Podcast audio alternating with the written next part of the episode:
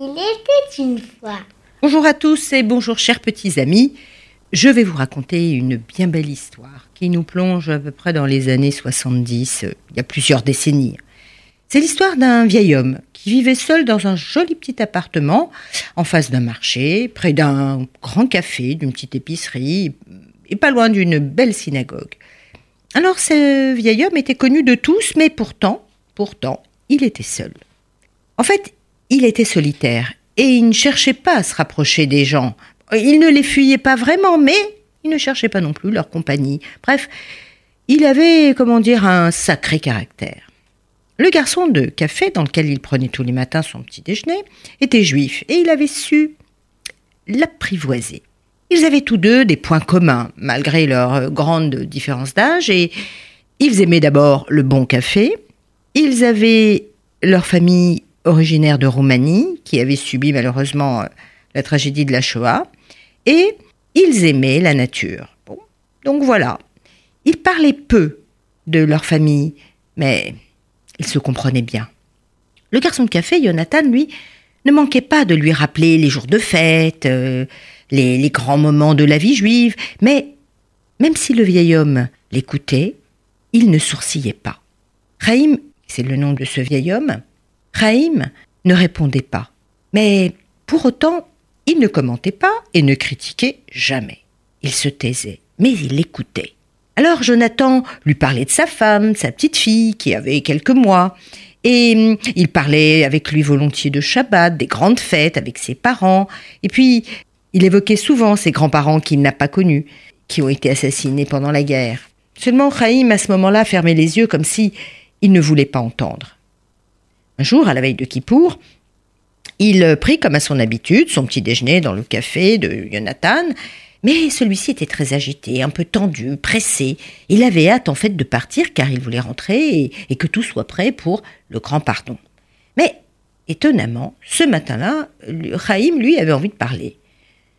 Alors, euh, Jonathan euh, avait du mal à cacher son impatience, mais pourtant, il essayait de l'écouter, il était intrigué. Et voilà ce que Chaim lui dit.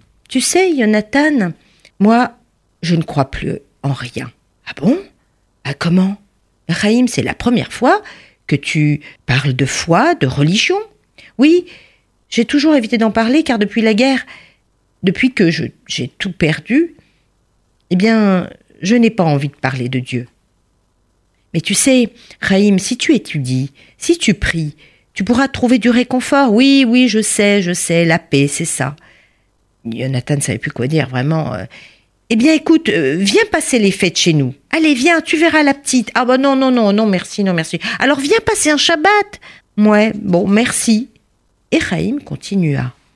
Depuis que mon fils, depuis qu'ils me l'ont pris, qu'il a été assassiné par les nazis, j'ai une grande colère étouffée en moi. Et j'ai mal tout le temps. J'ai mal tout le temps au fond de moi. Et en fait, je ne sais pas ce qui lui est arrivé. Je ne sais pas ce qu'on lui a fait, je n'ai retrouvé aucune trace. Mais écoute, je te laisse, je, sais, il est tard pour toi. Alors Jonathan ne, savait pas quoi répondre. Il le prit dans ses bras et partit vite. Parce que il passait Kippour chez ses parents, dans une autre synagogue. Bon, pas très loin, mais il fallait quand même euh, tout déménager. Vous connaissez, à cause de la petite, alors on, prend plein de choses, et puis c'est un grand jour, il y a une sacrée tension. Voilà que Kippour commença et les fidèles priaient avec ferveur dans cette synagogue. C'était pas la sienne, mais connaissait tout de même un peu de monde, et puis le rabbin, nouvellement débarqué, était déjà apprécié. Le jour de Kippour, la synagogue était pleine. Pleine, vous connaissez cette espèce de fourmillement. Il régnait une atmosphère particulière, faite à la fois de tension et, de relâchement, mais un moment fort. Et, et Jonathan, à la pause, sortit prendre un peu l'air comme à son habitude.